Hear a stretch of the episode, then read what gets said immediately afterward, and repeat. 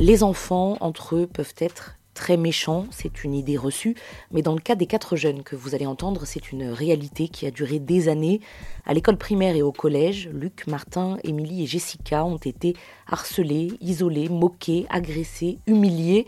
On leur a répété qu'un jour ça allait s'arrêter, c'est vrai, c'est ce qui s'est passé, mais tous en ressortent marqués à vie.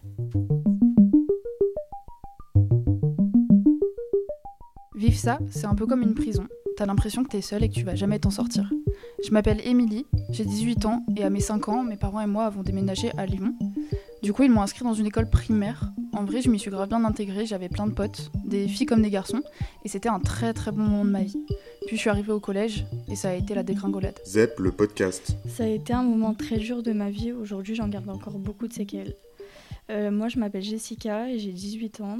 Euh, quand je suis rentrée au collège, j'avais grave hâte de voir comment ça se passait. Donc au tout début, j'avais pas d'amis. J'étais tout seul.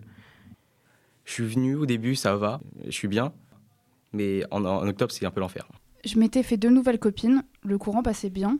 Tout allait pour le mieux. Puis du jour au lendemain, deux mois après la rentrée, sans que je sache pourquoi, elles ont décidé d'arrêter de me parler.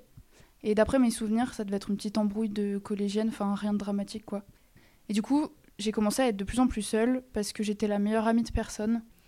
Au début, c'était pas question d'harcèlement, mais plutôt d'isolement. D'abord, j'ai été prise en joue par un groupe de filles qui trouvaient ça drôle de me pousser dans les couloirs. Puis il y a un mec qui s'est rajouté. Lui, c'était le pire. C'était à la fois du harcèlement physique, genre me pousser, tirer mon sac et tout, à la fois mental, donc insulte, il me rabaissait devant ses potes, il alimentait euh, la haine des autres. En gros, il a tout fait pour euh, m'exclure davantage. Et parfois même sexuel. Il m'a mis une main une fois et il lâchait souvent des remarques sexuelles euh, devant ses potes. Euh, et au début, j'ai pas osé en parler parce que je pensais que j'étais la seule à vivre ça et je croyais que personne pouvait m'aider à m'en sortir. Et du coup, on a continué à marceler jusqu'à fin CE2. Euh, il y avait quelques menaces. Je me suis dit, c'est bon, ça on est petit, ça va passer, dans, un, un, deux mois, ça va passer. Et ben non.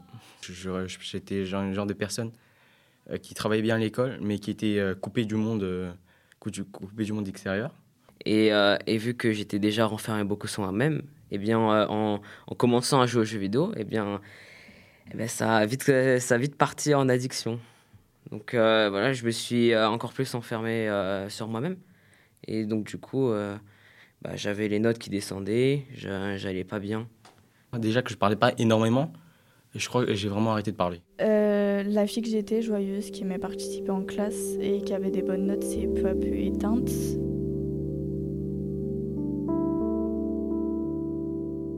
Fusaient de toutes parts et de tout le monde. Mais ça ne s'est pas arrêté là. Il euh, y avait un enfant qui était euh, trisomique qui me courait derrière depuis la sixième. Et bien sûr, les élèves euh, en profitaient pour lui dire de faire des actions horribles, telles que me suivre dans les toilettes, parce que c'était mon seul endroit refuge de la récré, se cacher derrière moi pour me faire peur. J'ai même subi des attouchements de la part de ce garçon. Après, avec la suite, ça a continué à empirer. Euh, j'ai eu droit à bien plus de surnoms. Bah, balance, rapporteur, euh, euh, poucave, etc. Quoi, avec le malheureux. Enfin, le malheureux. au début, j'aimais pas vraiment ce, ce surnom qu'on me donnait, mais en vérité, ça me représentait bien. Je n'écoutais plus les cours, je ne faisais juste rien. J'attendais juste que le temps passait le soir pour rentrer chez moi. Et ensuite jouer. Bah, C'était ma bulle.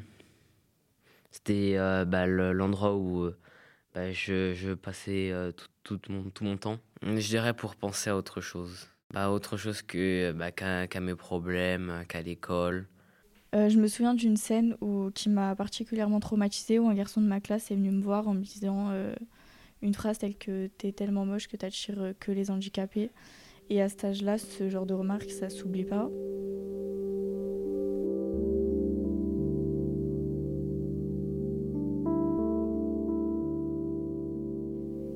Puis un jour en quatrième, je crois qu'ils se sont lassés. Euh, je me suis découvert bisexuel et je pensais que ça allait leur donner euh, encore une autre euh, fausse raison de me maltraiter. En vrai, pas tant que ça. Disons que le fait que j'ai pris 12 cm en un an, ça a pu aider, puisque je mesurais du coup 1m77 et je l'ai dépassé clairement tous. C'était un cercle vicieux. dans la cour de récréation, on m'arrachait mon sac pour le vider dehors, on me volait mes affaires, une fois, on a même balancé ma trousse par la fenêtre euh, sous les yeux d'une de mes profs qui n'a absolument rien fait. Mais le pire, ça restait quand même les cours de sport qui m'ont particulièrement traumatisée. J'attendais donc à chaque fois d'être placée dans un groupe. Et un jour, tous les groupes étaient composés, j'étais seule devant eux, donc ce qui était déjà assez malaisant. Et ma prof n'a rien trouvé d'autre à dire euh, devant tout le monde. Euh, si tu ne fais pas d'efforts pour t'entendre avec les autres, ne t'étonne pas de te retrouver seule. Donc ça a été un moment particulièrement traumatisant pour moi. Enfin, je me suis demandé pourquoi moi je devrais m'adapter à des personnes qui m'humilient et me rabaissent euh, à longueur de journée. Et je suis allé voir le, directeur. je lui ai dit, bah, je, suis, je subis un harcèlement scolaire. Il y a ça, l'effet je me fais bousculer dans les couloirs. Euh, franchement, euh, je me fais bousculer, enfermé dans les toilettes. Après, je me dis, j'en ai marre. J'aurais dit, euh, dit, j'en peux plus. Le directeur a fini par être informé au vu de mes nombreuses absences. Mais au lieu de punir qui que ce soit, en fait, il m'a demandé quels étaient les cours où je me sentais pas à l'aise et il me les a clairement supprimés de mon emploi du temps. Je voyais une psychologue, je souffrais d'anxiété sociale, et malgré plusieurs mois de suivi, ça n'a pas suffi. Quand je suis arrivée au lycée, euh, je faisais mon possible pour ne pas me faire remarquer. En fait, je voulais être invisible quelque part. Mon caractère, je l'ai forgé dans la solitude et la douleur, et c'est pas du tout une bonne chose. Enfin, j'ai pas demandé à être euh, forte, quoi. encore aujourd'hui, je souffre d'anxiété sociale. J'ai besoin constamment d'analyser et de surréfléchir mes agissements dans mon cadre social. Je me remets aussi constamment en question dans mon groupe d'amis, etc. Enfin, c'est très compliqué de, faire confiance euh, et de me faire confiance aussi. Euh, j'ai très peur de la solitude aussi, et c'est pour ça qu'il faut en parler à quelqu'un de confiance. C'est un peu la phrase cliché, mais il faut vraiment en parler à un parent, un prof, un frère, une sœur, un médecin, ou appeler un numéro d'aide. Et, euh, même si cette phrase elle est très cliché et elle est répétée à toutes les sauces, c'est vraiment très important pour pas avoir à vivre avec des insécurités permanentes. Euh, puis un jour, euh, dans ma classe, je me suis fait une copine qui m'a beaucoup aidée à travailler sur ma confiance en moi. Euh, elle me poussait toujours vers le haut, elle m'encourageait, etc. Au début de la rentrée, ben, j'avais croisé un nouveau, nouveau qui était dans ma même classe. Il dit, je lui dis, tu veux devenir mon ami? Il me dit, ouais. Bien, du coup, on est, on est devenus amis et, et, le feeling passe bien et on devient vraiment potes. Du coup, j'avais quelqu'un qui parlait, qui est un pote, quoi. J'avais un ami. Euh, avec euh, cette euh, relation, avec cette amitié, il, il m'a intégré à son groupe d'amis et j'ai pu me faire des plein, enfin pas plein d'amis, mais j'ai des connaissances qui, je sais pas, qui, qui m'aident à, à pas me sentir seul. Moi, ce qui me saoule, c'est que personne ne réagit alors que tout le monde sait pertinemment ce qui se passe. Moi, j'ai des profs qui m'ont vu seul, qui m'ont vu triste, qui ont vu des choses et qui ont strictement rien fait. On sort pas vraiment de harcèlement genre en claquement de doigts. Ça m'a pris vraiment euh, à peu près plus, d'une année. Aujourd'hui, déjà, je parle vraiment beaucoup plus. Je suis plus sociable. Je rigole à peu près tout, pour et n'importe quoi. Les, les, anciens amis à moi, ils me disent que je suis une pliplette maintenant, j'en ai marre.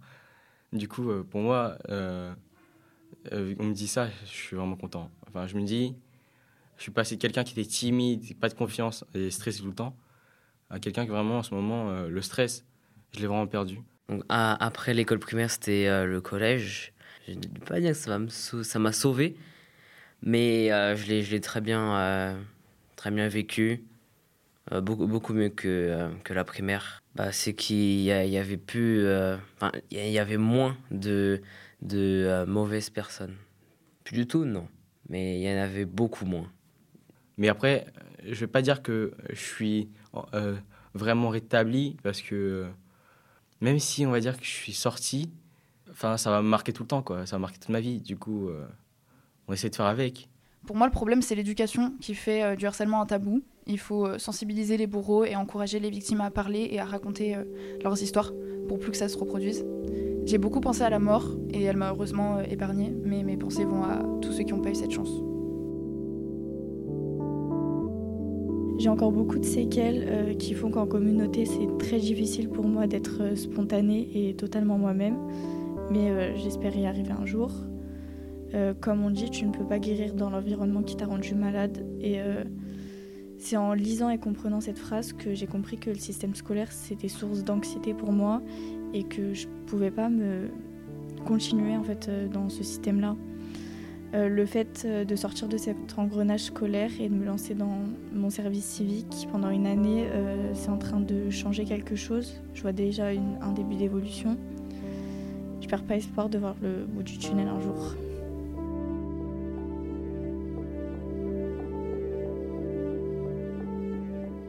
ZEP.media